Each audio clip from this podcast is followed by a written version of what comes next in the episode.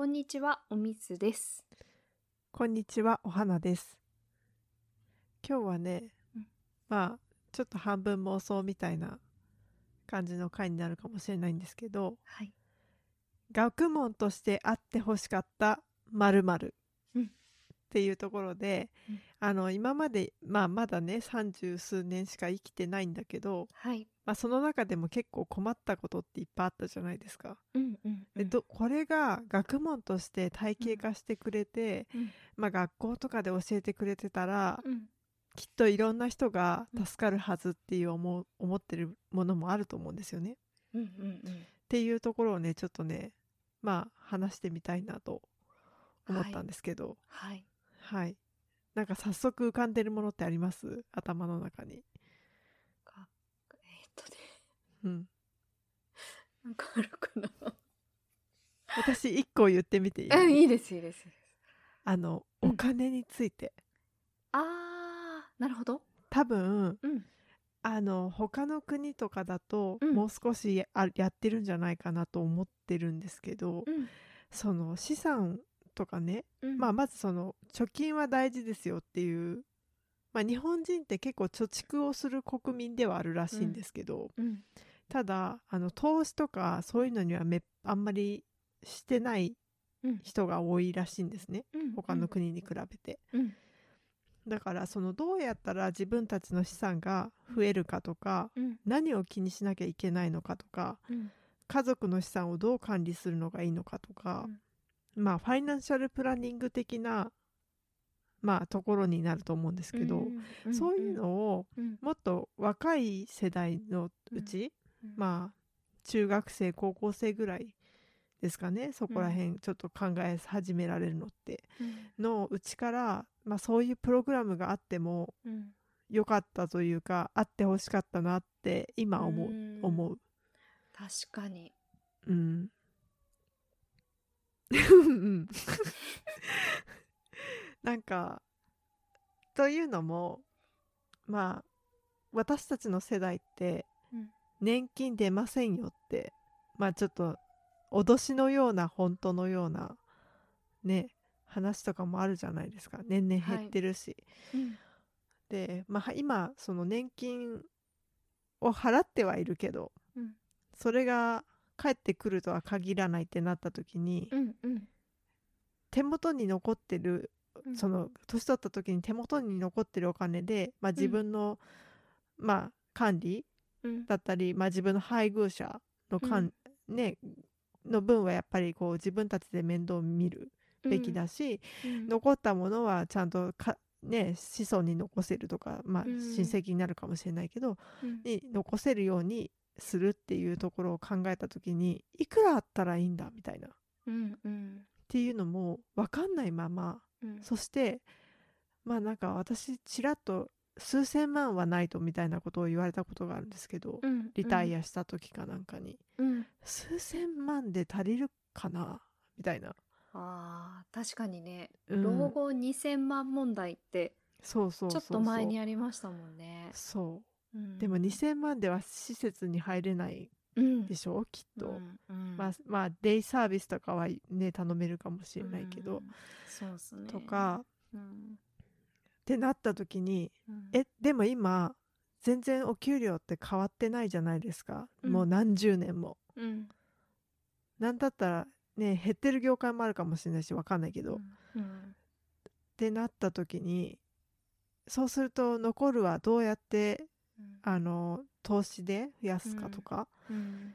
どうやって節制するかうん。っていうところになると思うんですけど、っていうところをちゃんと教えてもらってないから、うん。ただ単に不安になってふ過ごしてるだけみたいなうん。感じになっちゃってて個人的には、それがそうでね。すちょっとねうん。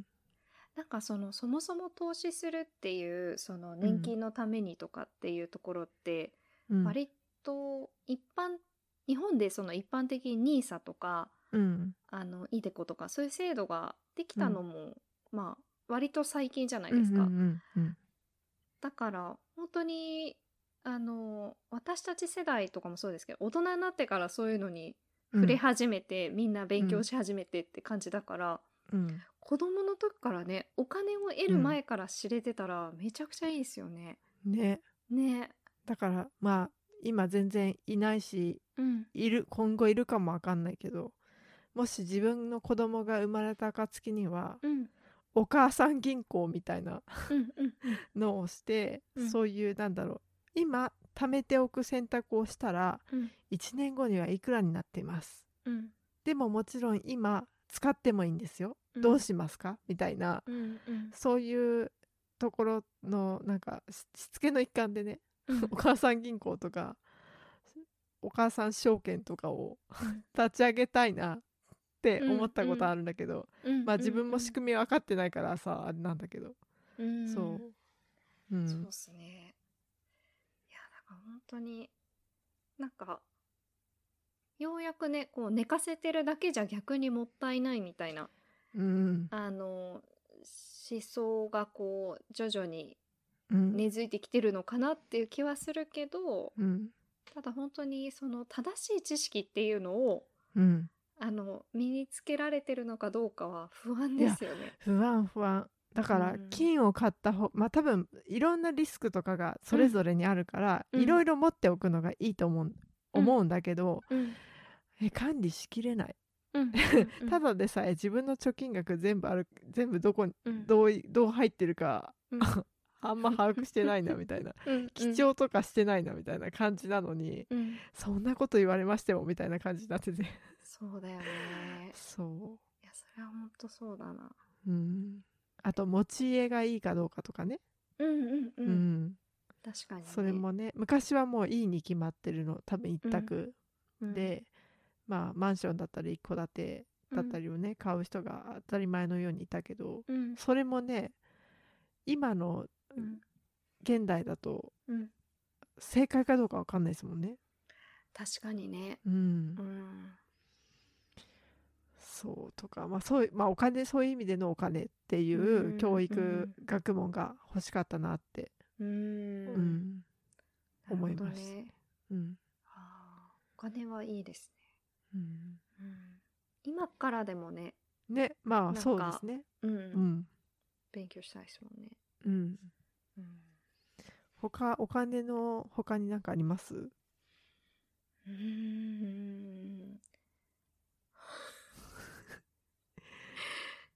だろうな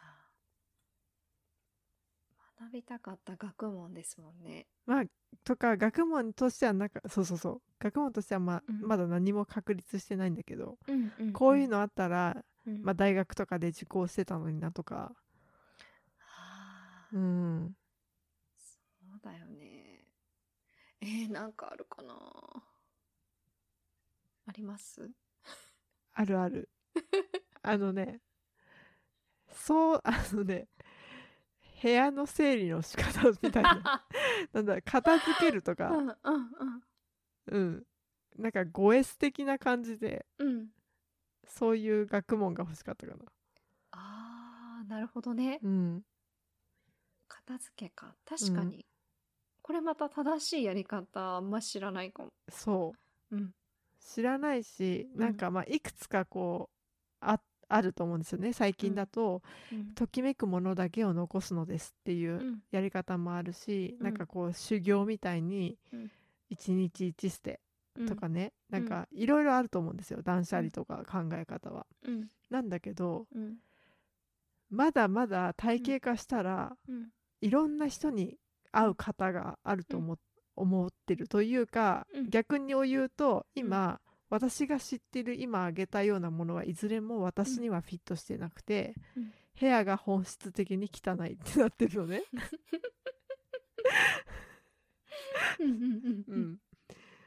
だからうん。なこういうタイプの人がいます、うん。人間には。でそそれぞれに合うやり方がありますみたいなうん。ところをうん。教えてほしい。ああ、なるほど。うん、それぞれの人に合ったやり方か。そう。で多分それはまだその学問体系されてたら、じゃあうん。誰がどれに自分が合ってるか分かんないから、うん。全部やってみましょうみたいなうんうんうん。感じでなんかワークが発生してってうん。でやってみて振り返って、あん。自分はこれが合ってると思いました、なぜならこうこうこうっていううん。体験をしていくことで部屋も片付いていくしあの自分というなんか個性を知ることもできるみたいな。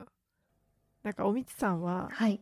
こうまあ片付けを学問として習うなら、うんどう習いたいとかあります？えーっと個人的におみつさんでもうん。片付けられる人だもんね、いやあ私も片付けられない。そんなことはないでしょ。私もダメ私もダメ。そう。私もダメ。私もやっぱねダメだね。なんかこう、うん引っ越しの時に思ったんですけどうんうん。こんなんここ入れてたんだみたいのがめちゃくちゃいっぱいあった。ってことは、あ一こうパッと見綺麗にはしてるんだけど、うん。引き出しに、うん、うん引き出しがカオスになるみたいな感じってこと？えーっとあのね引き出しとかよく開けるところはわかるんだけど、あの、うクローゼットとかに箱とかに入れてしまったりしてて、はいはいはいもうはい。二度と開けないわけよ二度とって言うとあれだけど、めったに開けないから、なんか開けてみたら、なんかすごい使ってない文房具とかなんか出てきてもうなんて言うんだろう、死んでる？こううんうん。死にゾーンみたいなうんうんうん。感じになってたから、うんうん。だからなんかそうっすね。個人的にはこうメソッドを教えてもらってその後の実践をやっぱりそういうやなんかね一緒にこう実際に自分の家とかでやりたい、先生と一緒に。そう家庭訪問してきてもらっていいから、うんうん本当そう。思うやってほしいよね。うん。うん、そしたらちょっとねあそれいいね。ね。うん。いいよね。うん。そうだよね、うん。それいいわ。いい、うん。いいね。うん。うん。したら次は？次はっていうか。学問。学問にしたい学問。学問にしたい。学問ですよねなんかえっと、うん。もうあるって言われたらあるんだけど今のその、うん。パーソナルに習えるっていうところだとうん。あのファッションとかメイクとかあ学問確かに。そうなんて言うんだろうえっと歴史とかなんかそういうやり方っていうよりは、本当自分に合うものがどれとか、うん。選び方とか、うんなん。かそういうそのやっぱりこうね体型とか、うん。肌の色とかなんかもう千差万別なわけじゃないですか。うんで各うん。々に多分ベストななんかベストっていうかこういう方向性の方がうん。こう良さが引き立つよみたいのがあるんじゃないかなと思ってて。うん。なんかそういうのを教わりたい。あわかるわかる、うん。確かに。うん。それあったうら、ん。多分すごい持ってってるかもしれないもんね。そうですよね。だってその本人のうん。いいところは引き伸ばされてるうん、状況なわけでしょ、そうそうそうそう。すごいなんか世界明るく見えるかもしれないね。明るく見えるよねきっとね、うん、うん、いいな。確かにその個を伸ばすみたいなうん。教育はないじゃないですかい今日本には、まあ、今ね。今は今の今は分かんないんだけど、うん。少なくとも私たちが学生の時は、うん。本当に答えは一つうん。みたいなうん。ものしかなかった、うんそうです、ね、あと暗暗記系ね、うん。そうそうそう、ん。だからそのじゃあこれを自分がどうその習ったことを使おうかも紐づいてこないし、うん。うん。どう生かしたらいいのかとか何が自分に合ってるかとかそういう発見はないから、そこには、ないですよね。うん、だからでできないと、うん。あなたはできない子っていう烙印を押されるみたいなそう。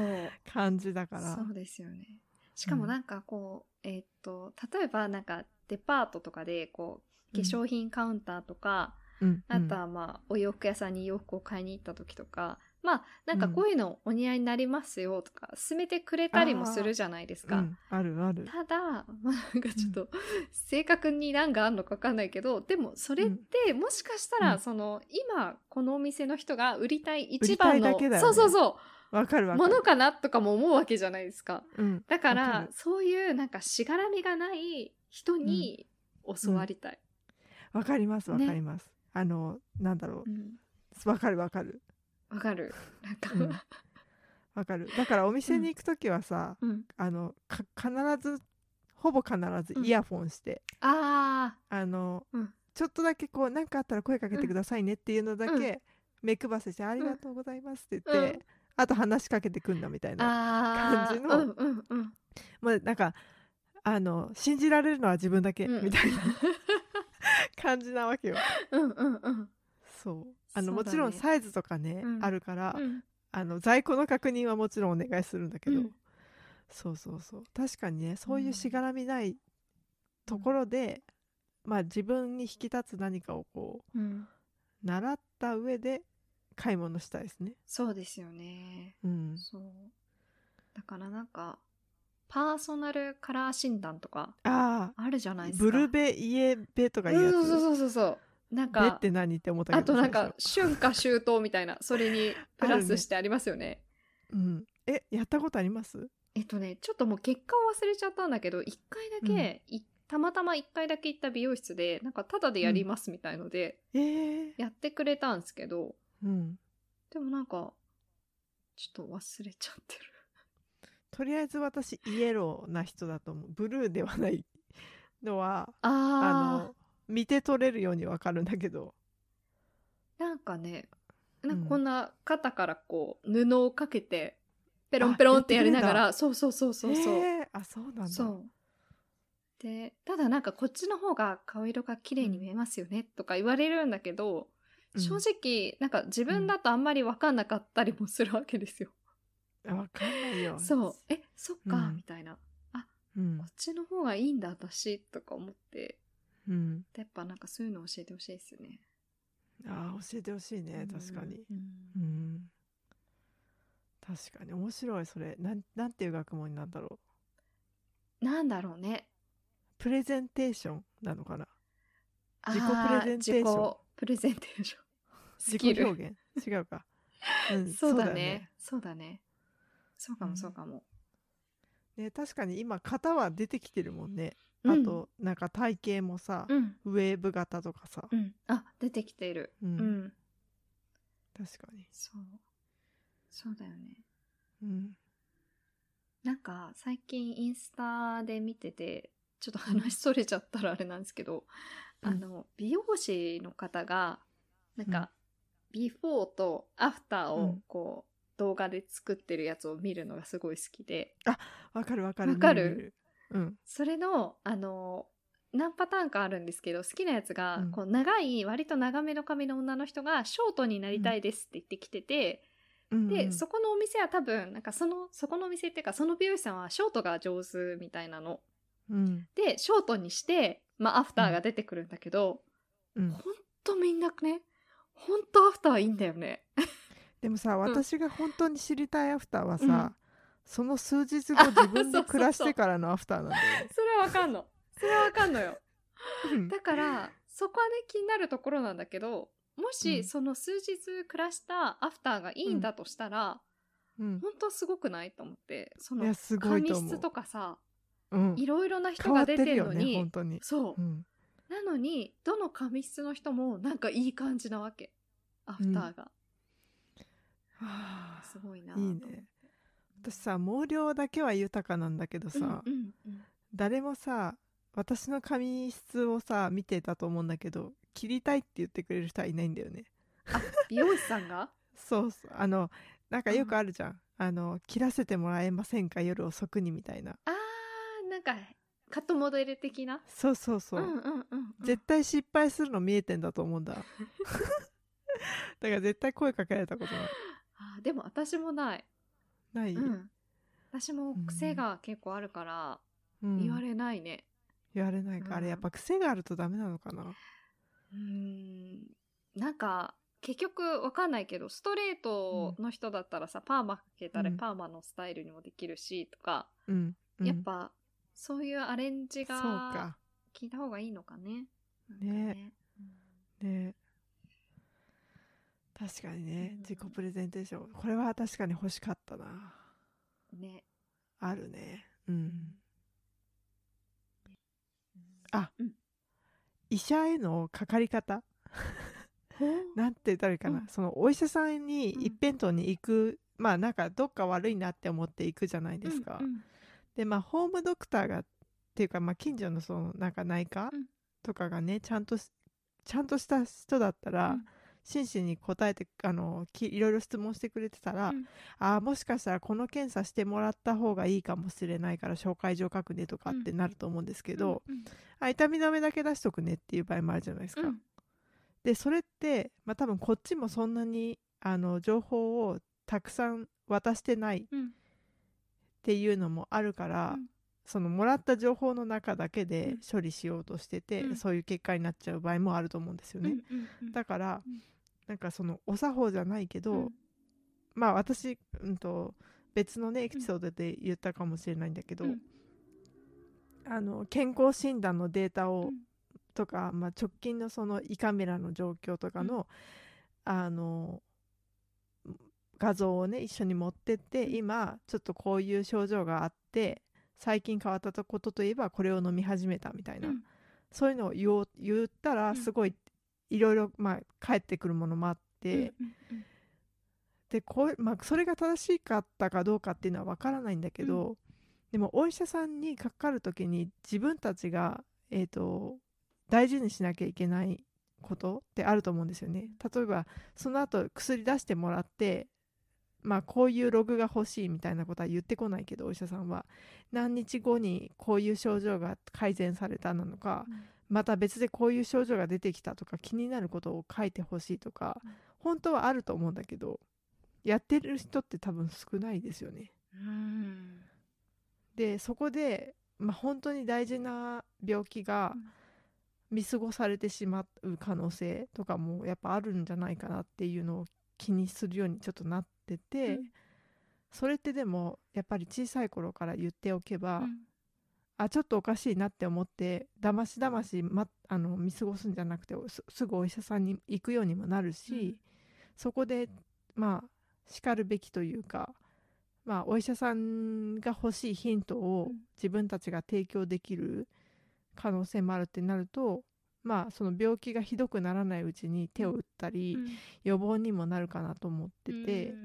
まあそれはまあね日本その日本って結構、まあ、医療保険の話とかうん。出てくるけどあのもっともっとあのなんだろう寿命も伸びるかもしれないし、うん。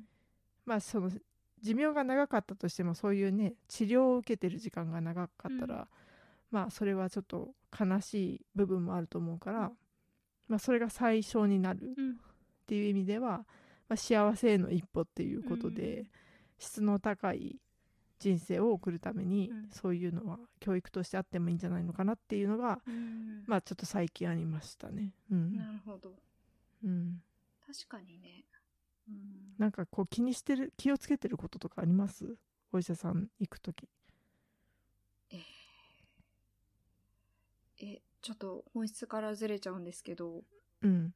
あの初めて行くところとかはやっぱうん。口コミとか見ちゃいますね。口コミも大事だようね。ん。うん。なんかねうん。評判悪くないかなとかはうん。見ていったり、うん。えあとはなんかあるかな例えば、うん。まあ、病室っていうか違う診察室入るじゃないですか、うんうん。その時って、うん。まあ、ほとんどの人はうん。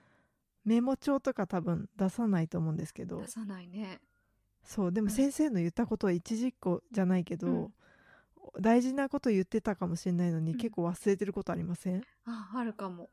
とうかん、あるかもあそういうるかも。うん。そうそうでえあの時先生なんて言ったっけ？って結構思い出せなかったりするのね、うん。すぐ。ほんとあー。30分前のことなのに。っでもあるね。うんあるある。そう。うん。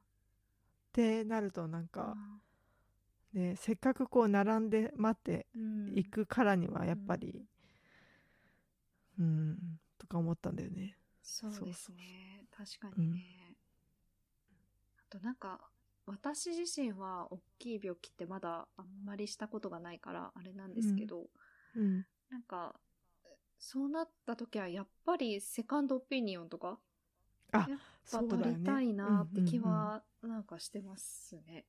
うん。ううん。んまあねお医者さんもさこう経験値とかうんあるよねねきっと。違いますよね、とか、うん。その方針治療方針とかも違うだろうから、うん。なんかねあの、うん。いろんな人の意見を聞いてからうん決めたいかなっていう気がしますね。うん、確かに。そうそう。そういうのもさ、うん。知ってる人にとっては当たり前なんだけど、うん。知らない人はさ、うん。本当にねすぐそこの病院ね、うん。あるところで駆けつけて、うん。いいかどうかも分かんないけど、うん。言われたもののみみたいな、うんうんまあお医者さんを信じきっちゃってるところとかも、うん。よくも悪くもね、うん。あると思うんですけど、うん。そうそうそう。確かに。そういうね、うん。視点を持てるようなうん。学問があったらいいのかなって、確かに。まあ、これはね、うん。病院だけじゃなくて例えば食べ物を選択する、うんうん。食べるものの選択とか、うん。どう調理するべきかとか、うん。そういうのも関係してくるんだと思うんですけど、うんまあ健ね康全般でですよね、うん。そういうの。うん。なんかあの今話してて思い出したんですけどうん。結構その日本だと,、えっと薬を、その薬の名前で、えっと製品名で覚えるかもしくは、あのお医者さんとかからもらったやつだと解熱剤みたいな感じで、こう一括りで、これは解熱剤とか、これは胃の粘膜を守るあ薬とかって覚えるけど、うん。なんか、えっと、それと、アメリカだったと思うんですけど、アうん。メリカの人とかは結構その薬の本当の名前、うん。あの、要は、えっと、タイレノールみたいな？あ、だと製品名だと思うんですけど、あ製品名か。タイネノ、タイレノールに含まれる、その含有されるアスピリンとか。成うん、成分の名前で、うん。うん。その薬をみんな覚えてるらしくて、だから、その、要は、こういう症状の時は、その成分を、こう、何グラムぐらい取るとか、ってっていう感じで結構そのなんだろう薬に関してちょっと日本とはまた違う視点でみんなうん、捉えてるみたいのを聞いたことがあって。あー。そう言われるあれですかね、うん。なんか結局病院に行くうん。のは最終手段で、うん自分で薬で何とかせよっていう文化が、うん。ああるんるからですかね。かもしれない。うんで確かにその文化的な違いかもしれないけどなんか私とかは割とそのあのあじゃあお医者さんにもらったからこれ飲もうみたいな感じでうん。結構風邪とかだとそのままバッて飲んでたけど、じゃあその薬がどういう成分の何なのとかあんま気にしたことがなかったから、うん。そう。だからに。なんかちょっとそういうのもね専門的になりすぎない範囲で、うん。なんか勉強できたらいいのかもなっていうか勉強した方がいいのかなって思って。そうですね、確かに確かに。うん。うん。なんかね今回あの、うん。コロナのでねちょっとそこら辺って話題にも上ったような感じもありますけどね、あのそうですね。うん。解熱剤で使えるのと使えないやつがあるみたいなうん。話があって、うん。だら確かにね、うん。うん。そういう意味だと病院系は確かにうん。いろいろ知りたいことありますよね。てか謎ですよねなんか、そう。うん。そう。だあと結局、うん。なんていうの？飲み合わせとかもあるじゃないですか。あるある。うんで知らないで結局ね、うん。とか、まあ、自分のその健康診断の数値で、うん。えそれだったらこれダメだよみたいな、うんうん。そこが紐づいてこないから、うん。治せると思って飲んだのにみたいな、ああそうだま逆のことが起こるわけですよ、うんうん。ちょっとなあこれはやっぱり、うん。まあ、サプリメントもそうなんですけど、うん。飲むものはだからホームドクターも定期的になんかうん。健康でなくても行きたいぐらいだなって思っちゃったんですよね。うん。確かにね。歯医者さんとかはみんな行くけど、まあ歯石の除去とかね。そう、うん。でも歯以でもそういう外感じのところってさそんなにね、年一ぐらいしかうん。何もなければねそうそうそチェックしないですもんね、う。うん、だからあのなんだ会社の健康診断とかで最後にこう、うんアリバイ的な感じでうん。お医者さんとのこうなんかやり取りする あ場るあがあるじゃないで全部聞いてやろうかなみたいな。全部これ気になる質問リストなんですけど、みたいな。っうん。て思うぐらい、確かにね。うん。確かに。そうだよね。うん、でもあの人も結局私のホームドクターではないから。そう。そうなんだよ。私の何を知ってて何ができるのか分かんなくて、そうそう。だ結局聞くとなんか心配だったらじゃあなんかうん。お医者さん、その専門のところに行って言ってくださいってそうそうそうそうそう。いう指導だけですもんねそう多分ねそう。だからねなんか、難しいね。難しい。うん。だからまあホームドクターっうんています？そもそも。なんとなく。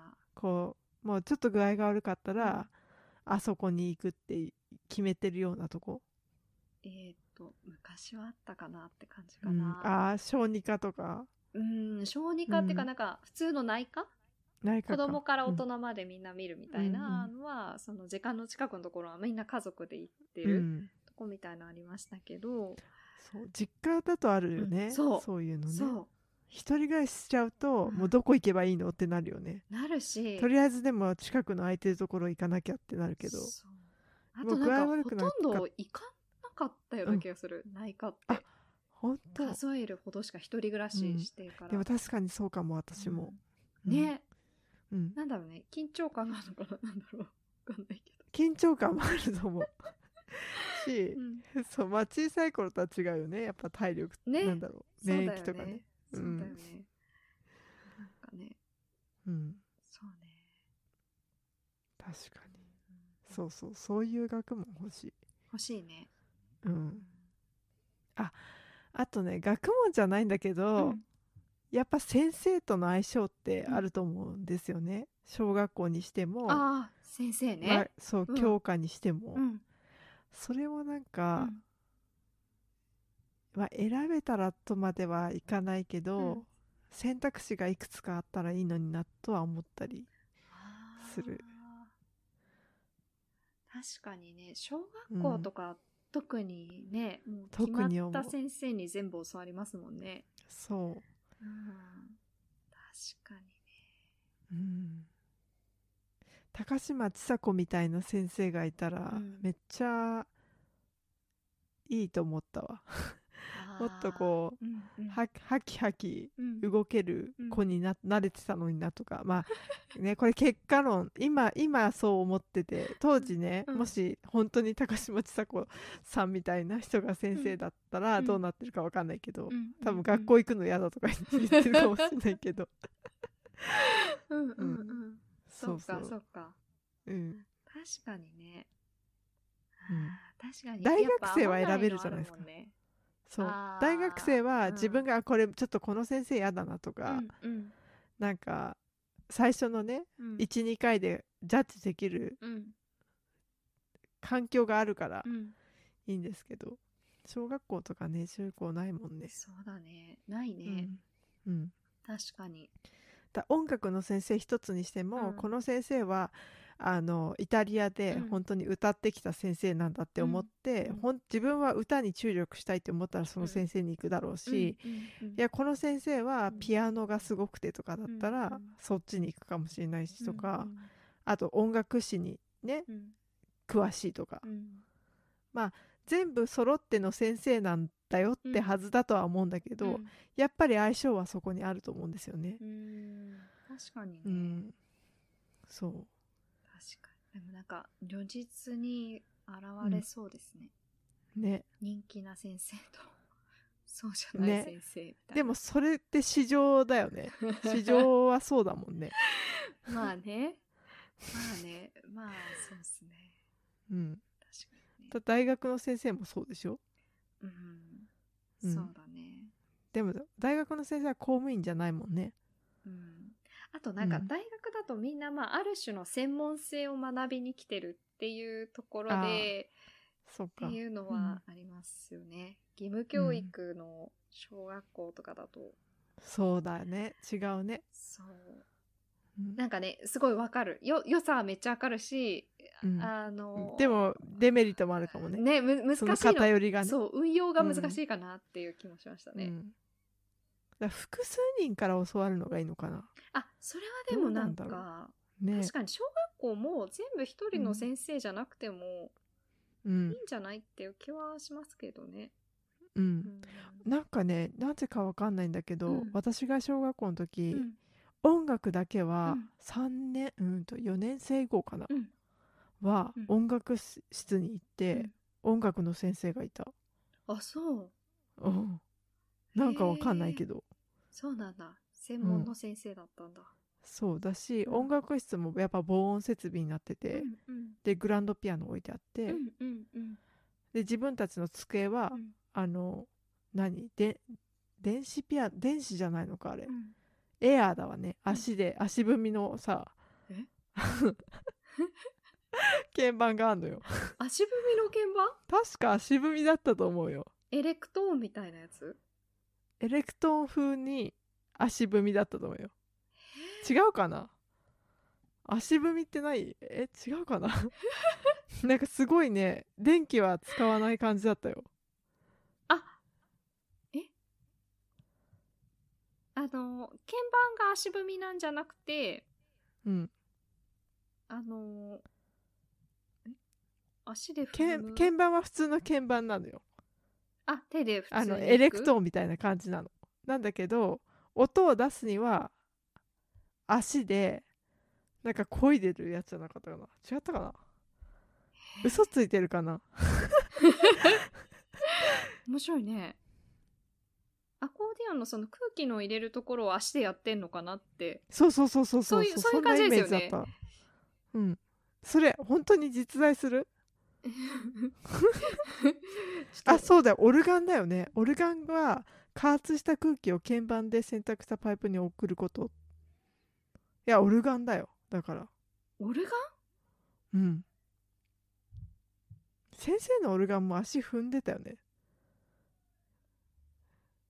漕いでたよね。漕ぐっていうかさ。あー。声出たか。ねえそうそうそう。それがうん。個々にあったのよちっちゃいオルガンが。え。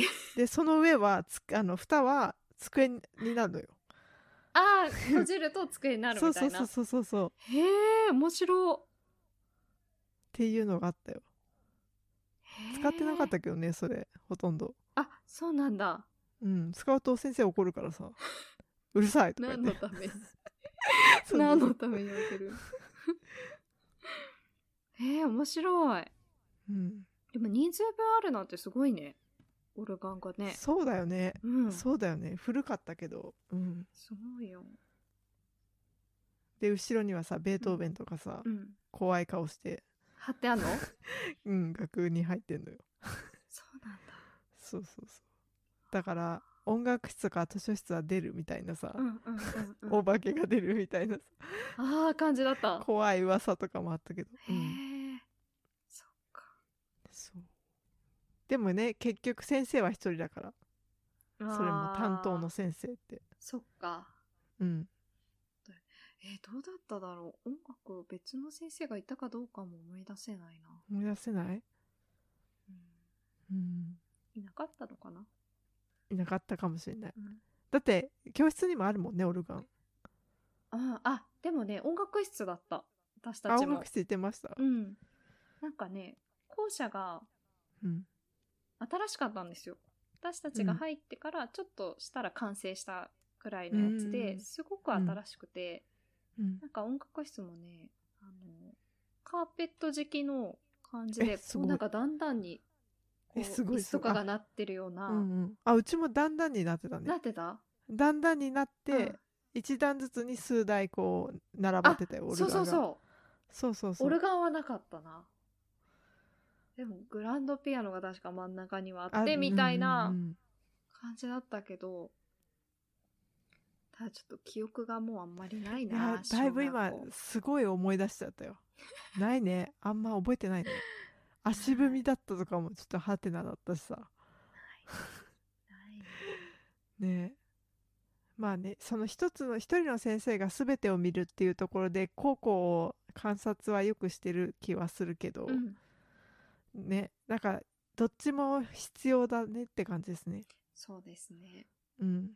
あとなんかさあれじゃないですか、あのすごい残業がうん。あの小学校の先生とかさ今残業問題とかあるじゃないですか、うん。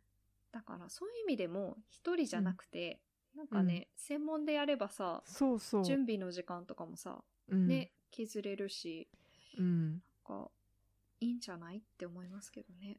いいよ。う、ん。学問ね。学問。学問って難しいね。やなんかその学問を受けさせてもらえる立場の時には、うん。ただのこう不満しかなかった、うん。なんだろう。なんで勉強しなきゃいけないのっていう不満しかなかったけど、うん。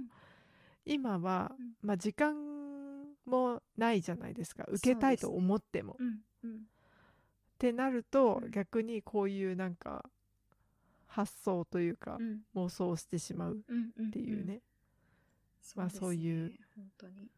うん。うん。うん、あとなんか今学びたいって思うものって、うん。さっきのその網羅的に学ぶって話と別でうん。やっぱこう自分の興味があるものを学びたいっていうね。ね。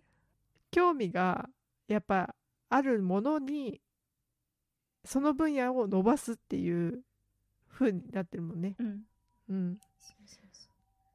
そこがまたちょっと違うかもしれないですね。モチベーション的にもね。ああ違うね。ね。うん。学びたい欲のね、うん、だから小学校でも、うん。その教養の部分とうん。伸ばす部分、うん。大学じゃないけど、うん。両方あったらうん。すごい例えばいや小学校のうちから大学レベルの数学ができるとかうん。いう子も出てくるかもしれないし、うんみたいなうん。飛び級じゃないけど、うん。そういう可能性をね見出せる機会が増えるのにね。そうですね。でね確かにまあ文部科学省じゃないからさうん。私は。好き勝手言ったけど そうそうそう。そう。だね。だからそういうところは、うん。あの今は習い事で補足。うんでもそれもね親がちゃんとそう見てて、うん。あこの子にこれやらせた方がいいな、確かに伸びるなって思ったら、うん。そういう機会があるってだけでうんねうん。うん。確かにね。そうですね。うん。うん。面白いね。面白い、うん。うん、学び直しとかねこの年になるとなんかこと言葉をちらほら聞きますけど。はい。ね学び直しについてもちょっと考えちゃうなーって。なんか学びたいなって思うものあります、えっ、と学問以外でもいいんですか、うん。今今からよ。うんそう。水泳かな？そうだ。おみつさん言ってたね。そうでもさ今から水泳してどうすんの、えなんで？何が？なんで？なんで？わかんないけど。え水泳はさそれ障害スポーツとしてそうそうそうそう。やりたいってこと？そう、え絶対遅くないよ。肩が回りさえすれば、うん。なんかね、うん。私の母とかは50代から始めたんだけど。あ50か、うん。へもうずっとかれこれ十何年それから泳ぎ続けてて、あのもう本当に生活の一部週に何回か泳ぎにえ行ってて、うんうん。すごいすごい。そう。で遅くないよって。言ってた？言ってた。全然。だから。じゃあ通うの？これから、うーん。そうだね、うん。ちょっと今すぐにはさ難しいかもしれないんだけど、まあその時間ができたタイミングでは通いたいなと思ってる、おーなるほどうね、ん。いいすごい。かな？なんかあります、うん。これから勉強したいえっとね、うん勉強し直したいというのはあるね、うん。あの住宅なんだろう、うん。あ私建築系うのん。学校に入ったものの、うん。なんか留学を挟んでて、うん。教養しかなんかほぼほぼ教養の学問で終え終えてしまった感じがあるので、あーうんうんその専門分野のところあんまり取れなかったんですよね、うんうんだからそこをもう一回やり直したいなって思うことはあります。いいですね、なんかね、ただ、うん。まあ、センスがないのは確定してるからえ？そのモチベーションがな出ないよね。でも分かんなくないですか、うん。やってみたらセンスあるとか可能性ありそうじゃないですか？いやそこはさもううん判断したのよ。したの？うん。もしたのうあかのそれなりのそそっち系のクラスを取ってやってう、ん。でまあ仕事をしてる人たちの話とかも聞いて、ああそっちの方行かなくてよかったなって思ったの。うん。だからなんかなりわいとしてそれをやりたいっていうところは考えてなくて、うん。うん。ただこう生活を豊かにしたいなってういう、QOL の、うん。うん、向上のためだけに、うん。ただそれって本当に自分とかうん。のためだけだから、うんそれっていいの？とか思ったりする。あーえいいんじゃないですか？全然。いいのかな？全然いいんじゃないですか？いいか、だって将来もうし、ん。自分の家を建てるとかなった時に、うん。めちゃくちゃ活かせるじゃないですか？きっと。あそうだね。そうだね、うん。ね。とかね、うん。知り合いのなんかアドバイスとか。うん、確かにいやでも本当もう QOL ですよ本当に。QOL はねうん。大事ですよ。ね、本当に。ううん。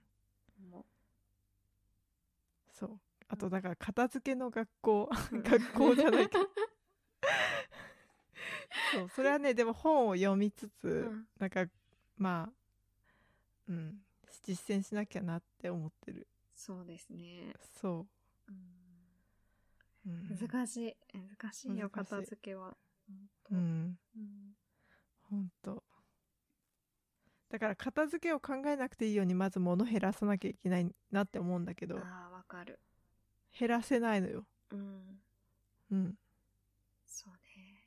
うん。っていうね。そうそう、ん。わかるな。でも引っ越ししてだいぶ捨てられたんじゃないですか？そんなことない？うんまあ捨てられたんですけど結局最後の方とかは、もうなんかうん。選別してられんと思って持ってきちゃった、うん。あなるほどね。でも多分もう一回ぐらい引っ越ししたら、へ 捨ててくかもね。それでかも。徐々にね 徐々に徐々にこう身が剥がされて。うん。ただまたさ新しい場所で買ったりするじまあまああるね。あるね。ゃ んあるよね。あるよ。いやなんか人間ってこんなにものがなんか一人の人間にこううん。紐づいてんだなって思っちゃいましたね、うんうんうん。うん。そうだからミニマリストとかどうしてんだろうって本当思本当だよね。ううん。でもなんかある種のなんかラインを超えるともう捨てるのが快感っていうか、物を減らすことに快感を覚えてくるのかな、だからそういうさ、うん。もう薬でもいいから処方してほしい。もう本当に。そういう風になりたい、もうストレスでしかないわけよ。うん。ああ部屋汚いっていう状況もストレスなんだけど、うんうんうん。綺麗にしなきゃって言っても、うん。お言ってんだよ口では、うん。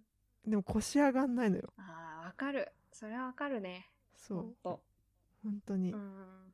だからさ磁石かなんかで、うん。そのいらないものを吸い寄せる磁石を持ってて、うん。さ集まったら、ん。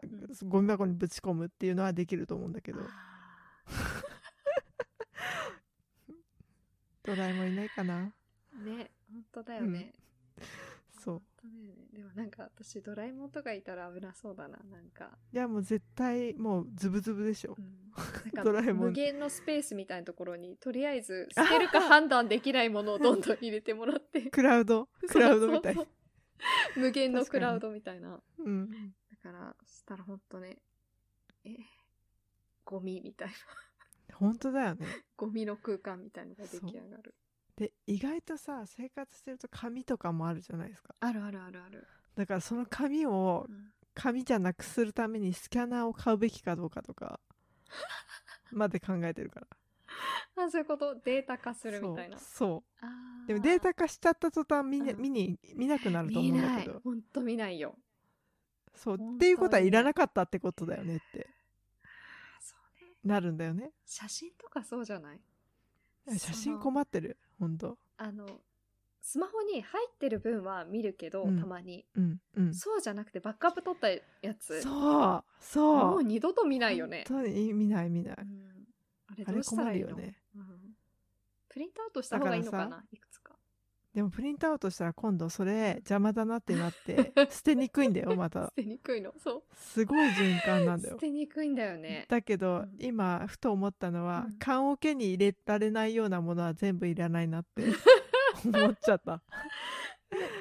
ですごいさそこの境地に一瞬だけなるんだけど、うん。またピョンって戻って、いやじゃあやっぱ全部全部いるみたいな棺桶に入れられるものってさすごい少ないよね、少ない。の何何入れてほしいの？逆にって感じだよね。いやほんとだね。何入れてほしいんだろ私赤服入れてほしいって思ったけどえ 炭になって食べれないなとか思ったらいらないなって思っちゃった今。えでも大丈夫じゃない？こう自分と一緒に持ってくわけでしょ？きっとあそこ入れたらさ、だかだからら赤服いいと思うね。本当？うん絶対でも赤く止められないと思うもん。なんかさ本当？こういろんなさプラスチックのとかダメとか言うじゃん。あらしいね。ううん、でも赤服ってあれ紙の箱だよね。違う？ね。紙か木木木木だうんうん。だからねいい？紙だね紙か。あのうん。ヘラも一緒に持ってける、そうだね。そうだね。でもさ赤く手に入れるの結構面倒じゃない？いやそこはそこは頑張ってもらうよ。親族はふざけんなって思うよね。そこは伊勢市に住んでるわけじゃあるまいしみたいな。お花さんが赤服入れてほしいって言ってたっつって。頑張るよ親戚一同。あうんそうだよね。ーでもとりあえず日記とかうんは入れてもらわないとちょっと恥ずかしいから燃やすかな。ああそっか。うんえ取っときたい晩年までやっぱりそのえそんなことない。なんか結局、ん。自分は振り返りたいと思うけど、うん。振り返れるってことは、うん。他の人も見れる可能性があるわけじゃないですか、それが怖いよね、うん。こんなくだらないことを思ってたのかみたいな。まあね。うん。え書いてのあ電子でしたよね私はいや日記っていう日記じゃないけど。そうそうそうそう。日記っていう日記あんまり残してないです。ね予定をスケジュールに入れるぐらい。書くのは嫌いじゃないんだけどうん。紙に書くっていう行為自体は、うん。それがなんかこうなんか心の救いどころにもなってる気がしてるし、うん。なんだけど、うん。残ってほしいわけでもないのかもしれないね。ま今んとこは残してるけど、過去のは見てないし。うん結局。うん。電子化かなやっぱ。好きスキャンするほどの内容じゃねえ。やだね。そうだね。じゃあやっぱね。あれか、この箱ごと一緒に棺に入れてくださいみたいな感じでそうだまねやっぱそうしよう。そうだね。そうだね、うんよく燃えそうだわ。うん。燃えるね多分ね。燃えるよ。うん確かに、うん。そうだね。そうだね。なんか学問から棺の話に飛んじゃったんだけど。やめとこうかね。ここら辺で。そうだね。すいません。いやいややっぱね突き詰めていくところそ,、そこなのかもしれない。やっぱ学問突きそう詰めて何を何を持っていくか。うん。メイドの土産に。そう。そうそうそうそう。そうですね。ね、うん、うん すいません。くだら くだらない。いえいえいえ。じゃあ、はい。締めましょうかね。はい。はい。あの皆さんもこんな学問あったらいいながあればぜひ、えー教えてください、さよなら。さよなら